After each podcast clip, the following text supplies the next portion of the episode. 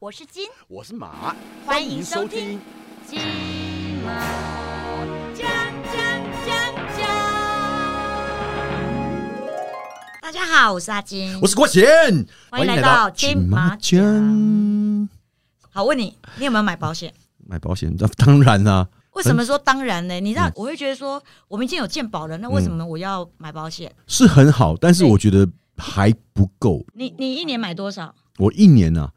近三十万吧。你买三十万，对，因为我主要是买呃你是投，有储蓄险对不对？不是储蓄，是投资型的，因为我那个是基金，那我是只有保医疗、意外、癌症。那我觉得说这差三不个多啊，就很怕我们，对啊我们就很怕我们基本的啊。呃平常生活如果遇到这些事情，那至少如果说健保不给付的话，那至少我可以给付这些对。我一年才花三万多，我都觉得好贵哦。你一年才花三万多，对啊，就医疗也太，少了吧？我就我觉得好贵了。而且你现在以你这个年纪哦，你现在还在多，我会建议你再我多今年买二一十点八，对对对，我就说你二十八还年轻嘛，哦对所以早点买长照啊，对啊，嗯，嗯，我跟你讲，嗯我们今天既然聊到保险，我我觉是得我们要请专家来，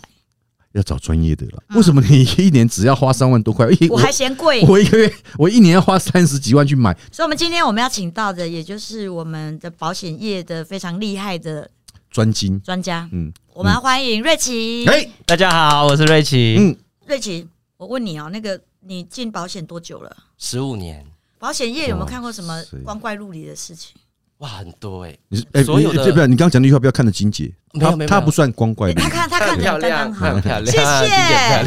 漂亮。 所有的大如概何？大概你们听过的死亡法，我大概都陪过，比如说，比如说枪杀、枪然杀后。吸毒休克、嗯，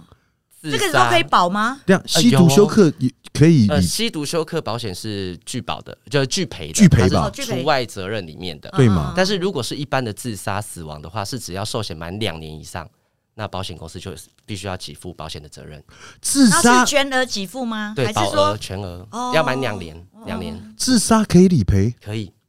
自残的行为不是不能理赔吗？呃，要死掉才可以。但是如果是自残没有死，然后有医疗行为的话，这个就不会赔。所以是分两块，一个嗯像是你有那死，你一那没个死下巴那个就是自残？靠 没，我那个是意外好吗？什么自残？我是骑车跌倒，OK 那。不是自残是什么？又不是别人在你。自残是他妈拿刀戳自己，或者从自己从那楼上妈不小心他妈挂落来，那个才是自杀好吗？啊我这个是不小心意外好吗？哎、嗯不对啊，可是自杀，对他刚阿金讲到这个，我想到像这个，万一我 跌倒不小心死掉，那我这个算意外还是算自杀？ 这个一般检察官来认定，如果是骑车自己跌倒的，那就算意外了。就不会算自杀嘛对，？自杀通常都是上吊啊，或者是跳楼、跳海啊、跳崖啊， 这个哦我都有赔过。寿险就满是要有跳才算是自杀，没跳寿险寿险满两年以上他就得赔了。对，然后这个两年我也可以跟大家分享一下，因为我一开始一直以为只有保险，台湾的保险是有这个两年的规定。后来我到全世界各地去看的保险，才发现每一个国家的保险都是两年。嗯然后我就去问为什么要有这个两年的限制？这个是一个心理学家国国际的心理学家统计的，就是当我今天如果有忧郁症或者是心心情很郁闷的状况之下，嗯那我买了保险，我是想要赔给我的家人的，就给我家人一笔钱。我买了之后两年内如果没有死，我大概就不会自杀了。所以这个是心理学家统计出来的，哦所以各国都一样。但是在日本去年发就是新发的一个商品是，只要有一年满一年，他就会赔自杀。嗯是、对哦，这是目前全世界最短的，就是一年赔自杀就有了。可是像像你刚刚讲到是说，呃，还有比如说枪对，杀枪，枪杀不不赔。这样子啊，如果赔、欸，他是算意外哦。因为我的那个是被流弹波及到嗯的，就是某家 KTV，嗯隔壁发生的枪击案，然后穿过那个隔壁包厢，那个这个很有名不是吗？这对，不是这有个上是有新闻上？新闻的，对，而且其实我很我很好奇啊，因为之前我跟朋友在讨论过，比如说我们台湾的保费保很高，可是呃寿险的理赔很低啊，比如说自杀好了啦，然后可能就赔五十五十万之类的。是可是，在美国，比如说你缴的保费很低，可是你有一天自杀的时候，他是赔你一千六百八十万这种的，怎么有可能？这个是啊嗯其实有是个啊统计的数据，我可以跟大家分享。台我湾觉得我很们不合理啊。平均的国人一年缴的保费是台币十三万多，嗯，但是在美国平均的保费一个人大概两百多块美金，但是台湾人如果一个人死亡，大概平均的给付保险金给家人的大概是只有五十七万，嗯，但是美国是大概六百多万台币，为这为什么会差那么多？哎因为我我是看到是快两千万台币，我在也想说有怎么可会能差他可能那么买多高一点点，嗯，对，因为我们台湾人都把那个保费都放在储蓄险，或者是像国贤哥刚刚买嗯的投资型的保单，这种有投资或者储蓄的功能。嗯可是你看，就算我好，我买投资型保单好了，是比如说我一个月是两万一，我有一半可能是在投资。寿险保障跟寿险投资，对对对，但就是等于等于说把它剖成两半的话，有一一万块是在投资里面，一万块是在真的保险里面。是可是就算好，只有一万块在保险里面好了，一年也是十二万。哎、阿金一一年才保三万、那这样我的保障三万多，三万多，但是因为阿金姐， 35,522阿金姐买的都是像癌症啊、医疗啊、保障型的，嗯，那可能国贤哥买的就是寿险的比较高，所以其实买的内容是不一哎、样。哦嗯可是你买寿险北猴哎、因为你走的时候没人家帮你花钱啊。没有没有没有，寿险我买的还好，因为、嗯呃满二十年我是不知道有什么东西可以拿回来的，哦，那应该20就年类似有点储蓄的对，有点年储金蓄型储蓄那样子，然后是满二十年可以拿回来，但是那个好好像功能还是一样，是保障会自续保障在会继续在嘛？对对啊，是是我那时候当时是业务是这样跟我讲的啊、那如果说保那个短期的啊，那五年的、十年、二十年，哪定哪一期个的对定哪一个比较好？呃，其实没有对对跟错，就是要看每个人的经济状况。是如果依照一个年轻人刚出社会，他可能他的预算没有这么高的状况之下，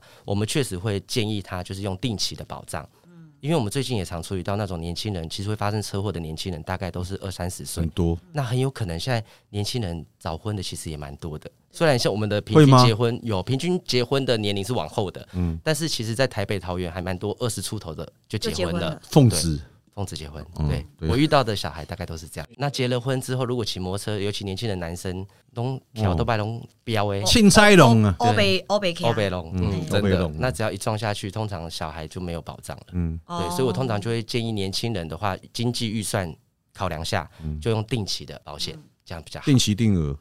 那你遇到的就是你的客户，是对啊，你有遇过遇过那种很有钱很有钱，或者那种很穷很穷的，都有哎、很有钱的是上市公司的董事长。嗯那通常我们在服务这种客户，他对于保险也不太会 care，因为真的很有钱，他哪怕自己医疗费用花不出来，对嗯他啊，可能开一家医院都没问题。有钱人他干嘛要买保险啊？但是他们会做的是节税，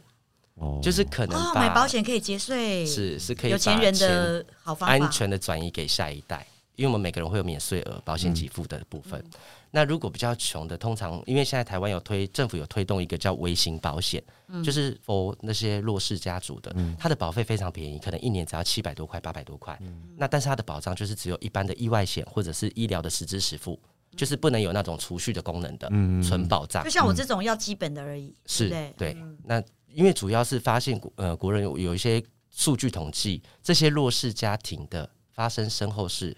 都没有钱去帮他们做后事，嗯，对，那政府看到了，所以他就去推动我们去这些业务员去帮助这些人有基本的保障。但是这些保险并不是一般人都可以买，它有一些规定，年收入必须要在三十五万以下，或者是有拿到中低收入户的，或者是弱势家族的、那种要有证明的才可以。但我觉得很嗯多人一定不晓得这个讯息，是对啊，像你不这讲么我，好的一个讯息，还是要让中低收入户对哦啊，知道像你看你今天这样一讲出来，阿金等一下马上就去买我，马上去 办不行，喂，哎，可是你你就是你看你从业十五年当中是，你有没有遇到过呃，就是帮老公或者帮老婆投保，然后去哦。对，你有没让有遇过让这他种事们出诈情领让他们保险出事去金去对，我真的没有遇过，我本身没有遇过，嗯但是新闻其实很多，其实蛮多的啊，很多年前不是三重有一个哥哥把妹妹烟头案，啊对对对哎，对，那个就是其他去中。买保险，对对，啊但是因为现在保险公司都连线的，就是因为有这些社会案件之后，嗯我们现在每个人投保的每一张保单，我们都要连线到保险局去。嗯，然后他如果我们短期投保的话，保险公司就会金额亮过灯，大是不是？对，嗯然后短期投保件数跟金额都有卡，嗯所以有你只要问题你只要一个一个礼拜，你可能买两张。我们业务员就会收到保险公司通知说，核保就是说，哎、客户在上个礼拜买了一张了，为什么又买了一张？都会连线，即使他在所以不同家买，是这个是好几年前的社会案例，所所以以以前法令一直在修正。对啊那是现在已以前经不太可能发对生啊，了。现在很难。对啊，那如果说呃我走了之后，那我有保单，但是我家人怎么知道我的保单？哦，好，这个通常原则上，因为我们现在的户政事务所都是连线的，就是当如果有家人发生死亡的时候，我们的家人必须要拿他的身份证，然后到户政事务所去做一个除户证明。对，那除户证明原则上，第一个在做除户证明的时候，户政事务所就会通知寿险工会，寿险工会就会通知保险公司，保险公司就会通知我们这些服务人员，我们就会主动去跟家人联络。但是如果当我们联络不到家人的时候，家人你还有另外一个可以主动的动作，就是到寿险工会的官网去列印申请书，然后填写死亡者的身份证字号、基本资料，然后寄到寿险工会。寿险工会就把这个亡者的所有的保单，每一家保险公司的保单内容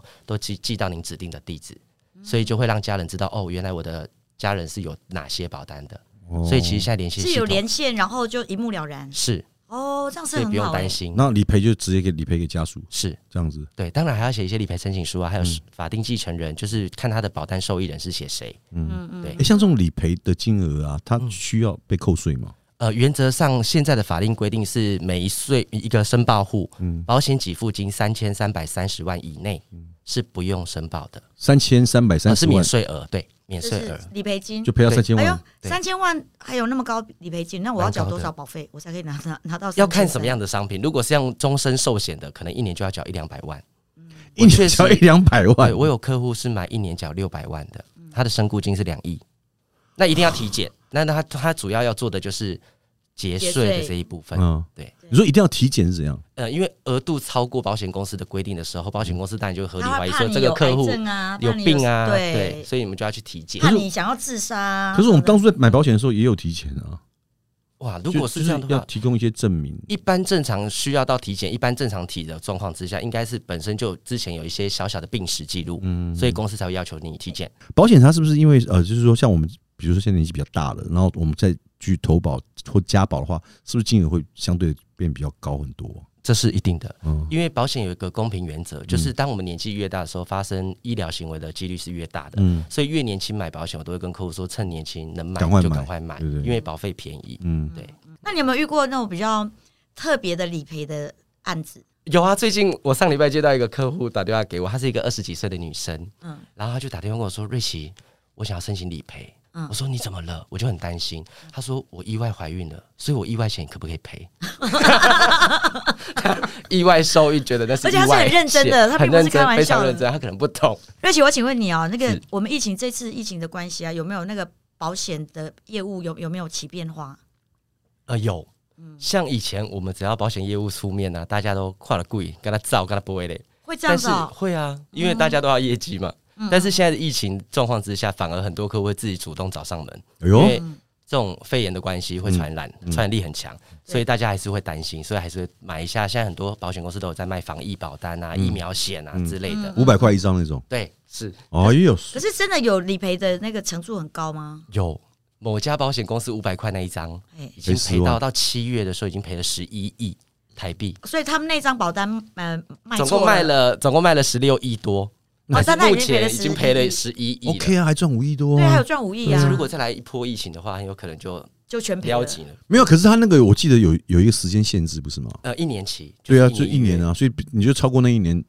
就是没有那个的话，他就先赚五，先赚五亿，所以要先是，重新签，重新买。对，就是每他可等以于续是保每每一年续单了，对对啊，所以现在那个那一张保单还是有在卖。有对呃哦停卖了，那一家已经停卖了，我记得对后来有几家不是有跟进吗？有还蛮多家的，但是都保费都调涨了。嗯哦对，现在要多因为大概理赔率多少嗯上去，之前都五百多，现在大概都要八百多，有的保险公司剩一千五百多都有，嗯嗯，一千五百多就有点贵了，八百多还可以考虑买一下。但是理赔的金额就会比较少一点点。哦嗯比如说隔离，像之刚刚讲的那家保险公司隔离就领十万，对，嗯那现在八百多的可能隔离只有两万或三万，那呃差太多了对他的保吧？费就因是为前面有经验了，对，后面就知道要理怎赔么率办太了。高， 因为武汉肺炎这一次，如果真的不小心确诊的话，嗯其实健保这一次真的几乎都有给付。嗯我服务的这位空姐是二十七岁，然后她住院住了五十二天，她只花了在医院里面总共花了四千多块，嗯但是保险赔了六十几万。为什么嗯因？为住院他，因为他的隔离病房在我们保险来认定，他就算加护病房给付，嗯，所以他每一天的隔离病余房额就算加护病房，是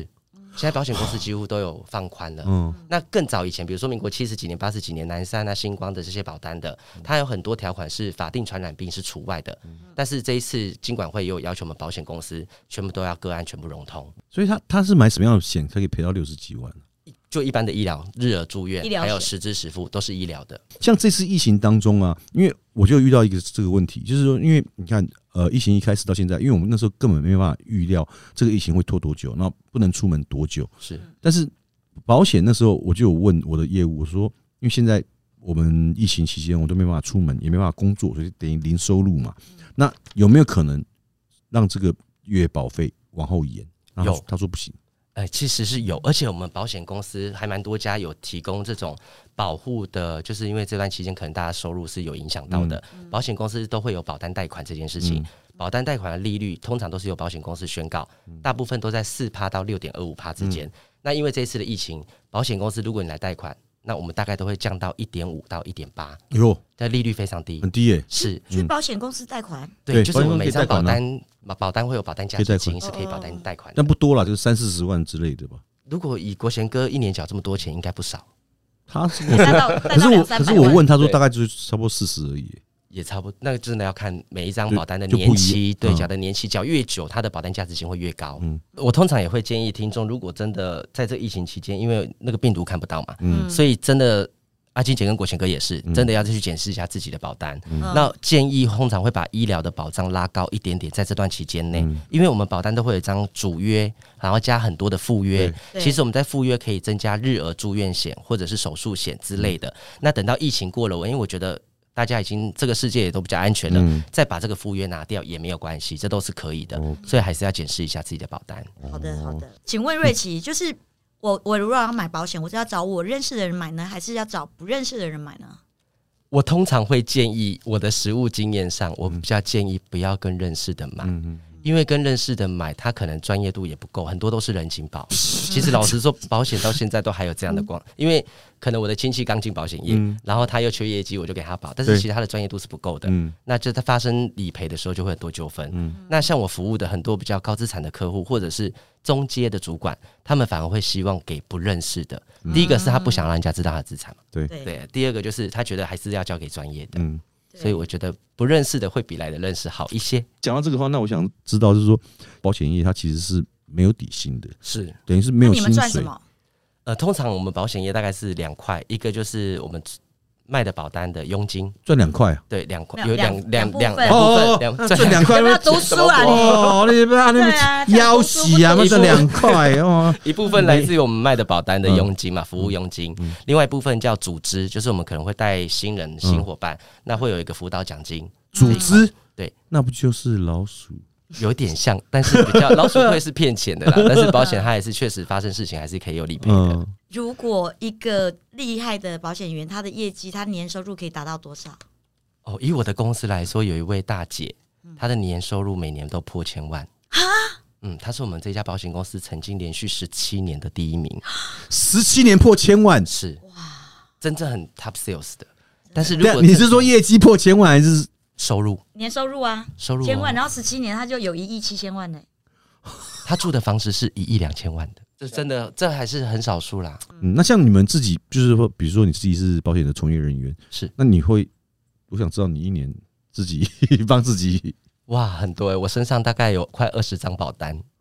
你买那么多保单哦？因为你很有储多蓄型的，有投资型的，什么都有。有医疗险的，有手嗯术险的，有长照险的。哎、因为那我我的手术，我我没有买手术险，是不是它是刮在医疗里面？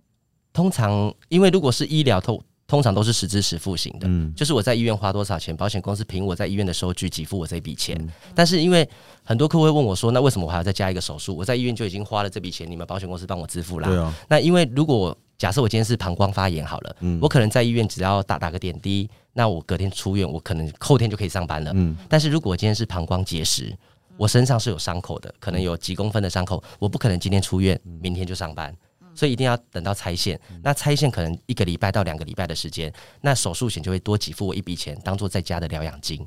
所以我通常除了医疗之外，手术也是会提醒客户加一点点就好。如果没有手术，就是没有保手术这一块的话，那嗯是就是只有一般正常的那个医疗实支实付，是就没有，比如说你在家里面休息或干嘛，那就没有多那一条，是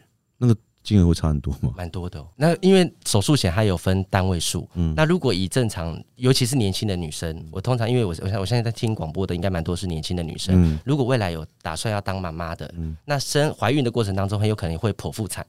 那剖腹，比如说胎位不正啊、产程迟滞之类的，只要有剖腹产的话，就可以再另外领到一笔不小笔的手术金。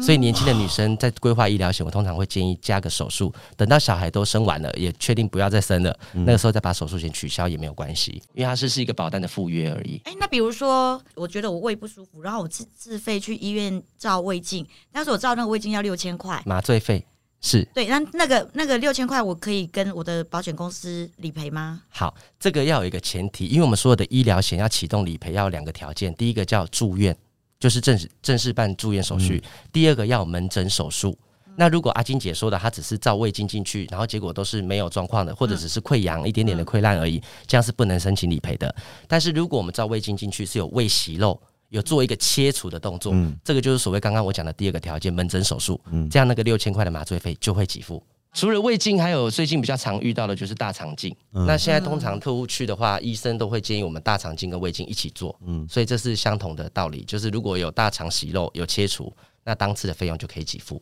比如说啦，嗯呃，发现息肉之后呢，后来它演变成大肠癌了，是那就有癌症险就可以理赔了，对不对？是，的，没错。因为如果确诊罹癌，会有一个英文的切片化验报告。那只要有的那个切片化验报告确诊罹癌之后，所有的癌症险就会启动理赔。那除了原来的医疗险可以赔之外，癌症险会相加给付。那可是呃，如果是针对牙齿的部分，是有这样的险种吗？有，但是因为一般的保险公司牙齿这些东西很特别，它只会给付两种嗯，哦一个是意外断裂，嗯，那会算意外就险，像我上次我就 摔摔到，那我牙齿断掉下巴。对那个就可以申请理赔。嗯，那另外一个是必须要有到翻瓣手术，翻这什么是？翻瓣手术，它是一种牙周病比较严重的，必须要把牙龈清创的那种手术，嗯这样的牙齿才会理赔，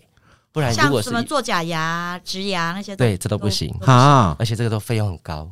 好喽，那瑞奇想请问一下，你现在对听众有一些建议啊？你觉得说，呃，哪个群组的人他应该保哪些险？呃，如果以完整的来说的话，年轻人至少的基本的医疗险，那如果有骑摩托车的年轻人，我通常会建议多买个意外险，意外 甚至是有开车的人，车子的保险的第三责任险也要保。哦，那一定要，那不对强制保吗？呃，强那是强制险，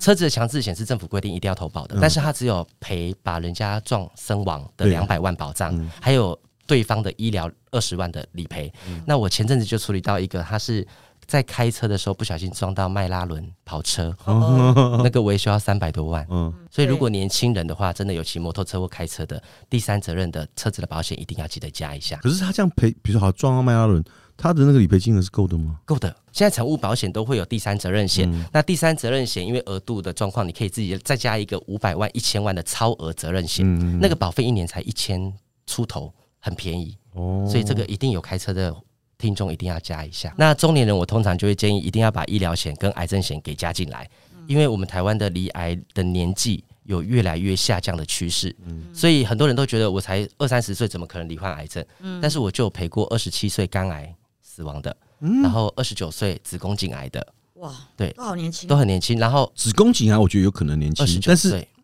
二十七岁肝癌是他有 B 肝，然后又你看爱喝酒。哦，对，所以如果有 B 肝的，我也要建议听众，真的每三个月、半年一定都要去做一下抽血检查，嗯肝指数、而且一定嗯要保险，是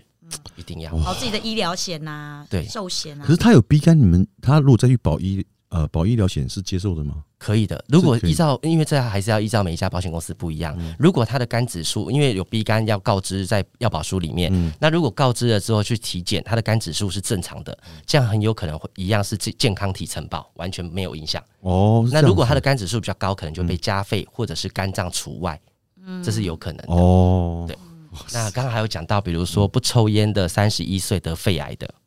他不抽烟烟三十夜得肺癌，对他是厨师吗？也不是，嗯， 就是一般的内勤人员内勤人员，他是住在抽油烟机上面吗？ 也不是，嗯，那其我所实以也有很有可能可他能的环境从小，然后就一直肺就不好，也有可能。对，也是有可能，得啊癌症其实这个跟年龄没有关系，我觉得体质跟体质了而，且也压是力越来越流行的一个成人那个文明病了。是嗯是确实。好，那老年人呢？呃，通常如果老年年纪比较大，年纪比较大的，我会通常会建议现在有长照险，可能会需要用到的比较多。所以如果除了刚刚的医疗啊、基本的手术之外，那会再加一个长照，我觉得这样会更完整一些。对，但是现在的保险公司还不错的是，如果真的我每年可能缴个五万八万的，那我缴了之后我可能没有用到，我就离开了，那保险公司会退还我总缴保费，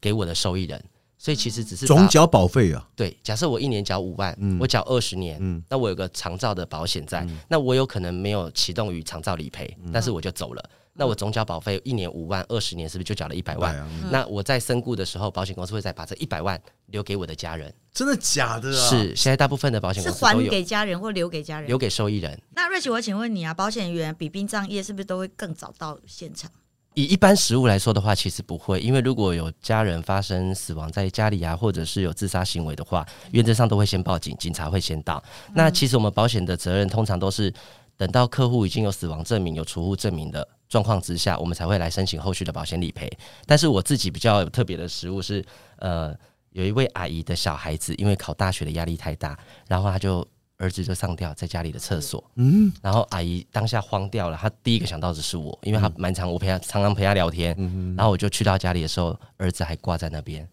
不然一般正常的食物下是比较不会遇到，或者是我有客户那种跳楼的，老婆跳楼，老公傻眼，嗯然后老公第一个又想到我，然后打电话给我，我赶到的时候，其实尸体都还在大中庭，其实我蛮想了解，你到底是去哪边找到这么多这种自杀的客户啊？呃，当客户多的 时候，就难免就会有还是你有你有觉得这四五年来，你觉得台湾的那个自杀率是不是？下降哎、哦我觉得是是下下降哎、我觉得没有没有没有增加，台湾会自杀的，我觉得是还好，因为我觉得可能因为我们常听到韩国跟日本是很更多严比较重多很多，哦更所以我严重相对来讲台湾就好很多，感觉起来这了几年真的是数对啊字也有统计是下降的，这样子听起来，每个人都有需要买的保险，只是看你的需求是什么。是没有啦。当然，我们国家的这个健保啊，劳劳健保其实也很好做的非常好，但是我觉得说，因为可能我们还需要想说再多一些保障。那我觉得再多花，就是你在你的这个每个月的薪资啊当中再拨一点点出来，对自己、对家人，我觉得有更多一点的保障，我觉得是蛮好的啦。好的，那我们金马奖下次见，谢谢瑞好奇，谢谢大家。拜拜喽。我是金我是马。金马奖。